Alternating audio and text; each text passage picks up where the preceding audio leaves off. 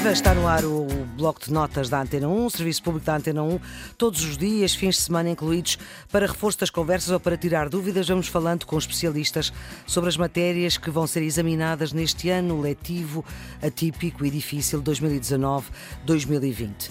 Estamos com, eh, esta tarde, com Francisco Assis, ele é licenciado em Filosofia pela Universidade do Porto, está neste momento a fazer um doutoramento, é também professor universitário na Universidade de Lusíada do Porto, foi presidente da Câmara de uh, Amarante, foi deputado por duas vezes e líder parlamentar do Partido Socialista e também, durante mais de uma década, eurodeputado em Estrasburgo.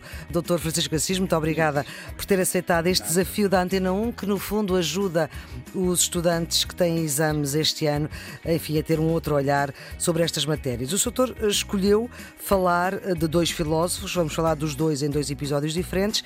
Vamos agora para outro filósofo, este é norte-americano, nasce em 22 e morre pouco depois de Karl Popper, em 96. É também um filósofo da ciência. Eu pergunto-lhe porque é que também escolheu falar de Thomas Kuhn. Porque é também um filósofo muito interessante. Bem, eu tenho muito interesse pela filosofia da ciência. Não Sim, estou, estou a fazer doutoramento no campo da filosofia política. Estou a estudar dois uh, filósofos que tiveram uma grande importância também nesse campo do pensamento político, embora, sobretudo, um deles uh, tenha uma obra filosófica vasta, mas, uh, mas tenho um grande interesse pela filosofia das, pela teoria do conhecimento e pela filosofia das ciências. Aliás, hesitei sempre entre, desde que comecei a estudar filosofia logo no primeiro ano, o que é que faria eh, quando tivesse que fazer um estudo mais especializado, que se estudaria o pensamento político ou as questões da, da epistemologia. Mas, eh, e foi para, as segundas, é um pensador... foi para as segundas quer dizer, ainda agora hesitei, porque eu comecei a fazer o meu doutoramento há quatro anos e estou agora a concluí-lo e na altura hesitei entre uma coisa e outra, acabei por para as segundas, o que não significa que não regresse depois à filosofia à, política. ao campo da filosofia das ciências, que aliás estão muito ligadas do meu ponto de vista. Com é obviamente todos os campos da filosofia estão ligados e estes estão muito ligados. Kuhn, o Thomas Kuhn é um grande... É, vem da física ele, não é? Ele é um físico, Sim. ele não é um filósofo, da sua origem ele é um, um um físico que depois teve necessidade de ir ensinar uh, questões científicas e da teoria das ciências a alguns alunos da área das ciências uh, humanas e acabou por se tornar um grande pensador das ciências. Há muitos casos destes, aliás. Uh, se olharmos para a história da filosofia, verificaremos que grande parte dos uh, filósofos eram também uh, cientistas. Coisas, e é muito difícil a produção do pensamento filosófico se não houver um mínimo de conhecimento científico. Não, não, não imagino que hoje mesmo seja possível desenvolver uma grande reflexão filosófica se não houver um conhecimento do que se está a passar e do que se está a fazer nas várias áreas das, das ciências, da física, da biologia, é, é praticamente impossível, obriga de facto a, um, a uma ligação. Este, este, era mesmo um, um, físico que depois se torna também um, um filósofo. Qual é o interesse do Thomas Kuhn, que também é ensinado, por escolher, porque ele também é ensinado no, no, secundário. É um pensador que tem uma visão diferente do Popper, mas igualmente muito uh, interessante, porque funciona em torno de dois ou três conceitos. Primeiro, o conceito de uh, revolução científica, o conceito de paradigma e o conceito de ciência uh, normal. Hum. O que é que o Kuhn diz fundamentalmente? Diz que, no fundo, a ciência não tem uma evolução linear. Não é um processo, a ciência não está sempre numa fase crítica, no fundo, o racionalismo crítico do Popper diria permanentemente a ciência, os cientistas estão a questionar-se profundamente a si próprios e, portanto, a, a ciência está sempre num processo auto-interrogativo eh, e, nesse sentido, a evolução é, será eh, aparentemente um pouco mais linear. Não, não é bem assim, mas seria mais linear. No Thomas Kuhn, ela evolui um pouco por saltos. Isto é, descobre-se uma coisa. Há um fator que não é só descobre-se uma coisa, determina-se um modelo paradigmático de investigação científica, de discussão científica, uh, isto é, eh, numa determinada época há um certo consenso sobre uma metodologia científica, sobre os instrumentos a que se deve recorrer na investigação científica, sobre os conceitos fundamentais que se devem aplicar no âmbito da investigação científica e da produção do discurso científico, e isso tudo está devidamente articulado e constitui um paradigma o paradigma da física newtoniana, por exemplo. Há um uhum, determinado modelo que se constitui, num, do Newton, exato, que se constitui num paradigma. E nesse período instala-se a chamada ciência normal, é o período da ciência normal. E durante o período da ciência normal, os cientistas agem em função daquilo que está determinado nesse mesmo paradigma. Isto é, eles não são tão críticos, assim tão críticos quanto o Popper, por exemplo, consideraria que são permanentemente, porque eles acabam por produzir a sua investigação científica muito condicionados pelas grandes referências do paradigma em que estão integrados. E para esse paradigma concorrem vários fatores, alguns exclusivamente da ordem dos conceitos científicos, mas podem concorrer fatores de outra ordem, cultural, eh, fatores eh, de índole sociológica. Depois até há quem desenvolva isso e leve isso para outros planos, outros, outros epistemólogos que vão a seguir, pegam no cune e levam isto para outro, para outro plano e hipervalorizam a dimensão da determinação social ou da determinação uh, cultural e falam de uma ciência uh, muito determinada culturalmente. Enfim, eu uhum. não, não, acompanho aí, já tenho grandes reservas. Mas o Thomas Kuhn o que ele diz é a ciência, portanto, há um modelo conceptual, um paradigma que prevalece num determinado período de tempo e os cientistas operam e desenvolvem a sua investigação científica dentro desse paradigma, com as limitações próprias de um sistema conceptual uh, que está devidamente balizado e acabam por procurar resolver os problemas que se lhes vão colocando, que ele até chega a dizer quase que se colocam como uma espécie de quebra-cabeças é? uhum. dentro daquele, daquele paradigma, e vão procurando respostas. Só que há um momento em que começa a emergir com, digamos, cientistas inovadores, neste caso, para usar esta expressão, que ele não usa assim, mas para usar, começa a emergir lentamente um outro paradigma para a apreciação dos mesmos, do mesmo objeto, digamos, na física ou na biologia. E então vai haver um, vai haver um momento em que a ciência entra num período de crise. Uh, revolucionário, de crise e de revolução científica. Há a crise do paradigma anterior, há uma transformação de paradigma, esses são os momentos em que ocorrem transformações científicas radicais, os momentos das revoluções científicas, e há a transição de um paradigma para outro paradigma, isto é, o sistema conceptual, a forma como focamos, os holofotes, digamos assim, com que iluminamos a realidade, passam a ser outros. Nós hum. vamos ao caso da física quando se passa de uma física newtoniana para a física quântica, por exemplo, o que significa é que nós estamos, o, o, digamos, os holofotes com os quais os cientistas projetam uma iluminação sobre a realidade se transformam. Os holofotes, o que é que são? Os sistemas conceptuais, os métodos, até os próprios instrumentos de, de, de análise. Esses períodos são os períodos, eh, digamos assim, mais criativos no processo da evolução da ciência. Os tais da crise. Perante, os tais da crise. Uhum. Portanto, não é um processo de desenvolvimento linear, linear. a ciência não, não é linear, é, digamos, para usar também esta metáfora, por saltos de paradigma eh, em paradigma. Temos os tempos, um paradigma, digamos, na fase em que não é discutido, corresponde ao período da chamada ciência normal, até dentro daquele, dentro, está balizado por aquele modelo e a investigação científica vai se fazendo, o que não quer dizer que não haja evolução científica nesse período, claro que há. O que ele diz é que eh, há, de certa maneira, uma diminuição da capacidade crítica, porque estamos, eh, os cientistas estão completamente dominados por aquele modelo e é dentro dele que fazem a sua investigação. Quando o modelo entra em crise, corresponde à transição de um paradigma para o outro, então temos quer a crise, quer a transformação. Que, aliás, a palavra crise, não é na sua origem grega, significa precisamente isso. Significa, a crise não tem uma conotação negativa. A crise é a perspectiva de saltar, de, de, de passar para outra, de abrir, de abrir uma outra realidade. É uma é projeção a, para uma outra realidade. É aí que chegamos à anomalia?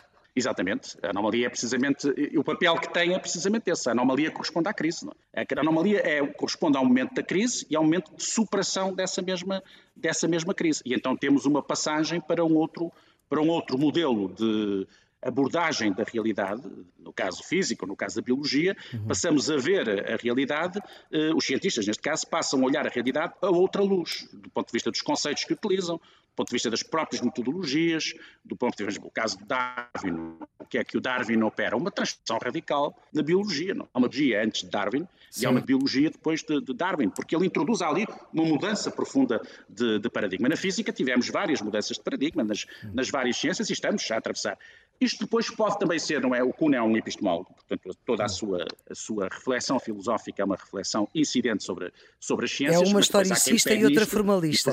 Não estou a dizer a geneira. Noutros, noutros, uh, noutros tempos. Eu não diria, eu, eu acho que a palavra historicista é uma palavra que é usada com muitos significados. Sim. Por exemplo, o livro do Popper sobre o historicismo, a meu ver, é bastante mais fraco do que os outros livros do Popper, hum. precisamente porque eu acho que ele até introduz alguma confusão sobre o conceito de, de historicismo. Porque ele identifica o historicismo, uhum. de facto, com a ideia de que há uma lógica, quase uma espécie, os historicistas defenderiam que há uh, uma lógica inerente à história, ou há um processo, há um, Sim, a história tem um determinado sentido e encaminha-se inevitavelmente de uma certa maneira. Portanto, uhum. o historicismo, meu, mas há, uma outra, há outra perspectiva do historicismo, que é a ideia de que todo o conhecimento é um conhecimento relativo a um determinado contexto eh, civilizacional, eh, cultural, socio, socio-histórico, que essa perspectiva, por exemplo, eu concordo, eu concordo, eu concordo com ela. Portanto, nesse sentido, eu não sou historicista no sentido em que o Popper define o historicismo, não, não sou, mas estou, sou no sentido em, em, considerar que é preciso analisar o contexto eh, civilizacional, cultural, em que tudo, em que tudo, em que tudo ocorre, nomeadamente o próprio discurso científico. Mas falar de uh, duas perspectivas da ciência em relação a Kuhn, uma historicista e outra formalista, para si isto faz sentido ou não? Não, eu não, não usaria muito essa, essa, essas expressões. Eu sei que há quem as use. Eu diria que, que, que eu, aliás, eles têm pontos em comum. Eles não são, eles não são uh, pensadores absolutamente antagónicos. Não, é? hum. Eles têm muitos pontos. Agora, o que há a diferença é que o Karl Popper tenderia, ah. o Karl Popper, olhando para o pensamento do Kuhn, tenderia a achar que o Kuhn valorizaria demais elementos, eh, digamos, eh, exteriores ao discurso científico em si mesmo e que determinariam muito do processo de investigação científica e de produção de conhecimento científico. O, o, o Popper tenderia a achar isso. E o Kuhn tenderia a achar que o Popper seria talvez demasiado otimista e, porventura, até talvez, na ótica dele, simplista, na medida em que tinha uma visão. De, no fundo, o que o, que o Popper diz que a, que a ciência estaria sempre eh, na fase, quando o Kuhn diz a ciência é verdadeiramente eh, transforma-se, altera-se, é radicalmente criativa nos momentos de, de, revolução científica, não é? que são os momentos uhum. de mudança de paradigma. Ora, num certo sentido, o Popper acha que isso corresponde, à ciência, corresponde ao estado normal da ciência. Uhum. Uh, o estado extraordinário da ciência do Thomas Kuhn, o estado das revoluções científicas, é o estado, o estado normal. normal da ciência, segundo, segundo o Karl Popper, na medida em que a ciência está sempre a pôr em causa, precisamente por essa teoria da falsificabilidade. O discurso científico é um discurso com uma característica própria. Ele introduz a possibilidade da sua própria uh, refutação. E, nesse uhum. sentido, ele está sempre exposto à crítica. Doutor Francisco Assis, também para con uh, concentrarmos as ideias e fixarmos o essencial, o que é que um aluno que vai fazer exame de 11 ano à cadeira de uh, Filosofia tem que reter das ideias de Thomas Kuhn? Tem que reter estes conceitos que são os nucleares que falamos até aqui, o conceito de paradigma, o que é que ele significa, o conceito de ciência normal, o conceito de anomalia e crise, o conceito de ciência, portanto, de transição de paradigma de um, eh, de um para o outro, de revolução uh, científica. Portanto, estes são os conceitos eh, fundamentais, uma perspectiva do que é a evolução do conhecimento científico e do que é que determina o conhecimento científico. Isto é, há vários fatores que determinam em cada momento histórico a forma como se processa a formulação uh, do discurso uh, científico uh, e, ao mesmo tempo, a ideia de que ele evolui não de forma linear, mas que há momentos de particular densidade no processo evolutivo, que são precisamente uhum. os momentos em que se verifica uma revolução uh, científica. O que é uma revolução científica, no essencial, é a passagem de um determinado paradigma para outro, para outro paradigma. E já agora, doutor Francisco Assis, para fecharmos mesmo este nosso conjunto de Sim. conversas, faz sentido que uh, no final do secundário, no 11 ano, estes dois autores, quer Popper, quer Thomas Kuhn, uh, façam parte do, do programa? Sim, faz. Eu creio que quem tem esta incumbência de fazer as escolhas dos autores tem uma Sim. incumbência muito difícil, porque claro. poderiam ser outros. Quer dizer, há, há muitos outros que poderiam, que poderiam, ser. E há muitos, e, e, sim, há mais, mas há outros que não estão. Eu estive a ver os programas que já não vi há uns tempos, e estive a ver os programas que me parecem bons. Fiquei muito agradavelmente surpreendido com o programa de, de filosofia, que me parece bastante interessante e que, e que, reforça eh, esta convicção de que esta disciplina é muito, muito importante. Não é por eu ser alguém ligado à filosofia, mas é de facto muito importante, muito importante no, no, no nosso sistema do secundário. Mas uh, julgo que faz sentido que eles eh, respondam à sua questão. Acho que é interessante que, que os alunos estudem o Popper e estudem o Thomas Kuhn. Acho muito interessante. Muito bem, Dr. Francisco Assis, muito obrigada pelo seu contributo, por muito esta obrigado, ajuda uh, para os alunos que vão ter exames de filosofia. Eu relembro as datas, 8 de julho e 4 de setembro, se for preciso, uma segunda época, uma segunda fase. Se tiverem algumas dúvidas destas conversas e desta conversa em particular que acabámos de ouvir, é gravar a dúvida via WhatsApp para o número 96 909 4524, 96 909 4524 e Francisco Assis vai ter uh, também a disponibilidade para poder responder a essa dúvida que será tirada a um domingo. É preciso dizer o nome, o nome da da escola, o nome da disciplina e, claro, aquilo que não se percebeu. Há também um e-mail próprio, que é bloco de notas antena 1, tudo pegado, e o 1 com algarismo, bloco de notas antena 1, arroba rtp.pt. Já sabe, todos estes episódios ficam em podcast nas plataformas que o têm, no Spotify, no RTP Play, no iTunes, também no portal Ensina em rtp.pt. Pode ser ouvido sempre que quiser. A produção é de Ana Fernandes, os cuidados técnicos de João Carrasco. E amanhã, a esta hora, vamos falar sobre outra disciplina que vai ter exame este ano.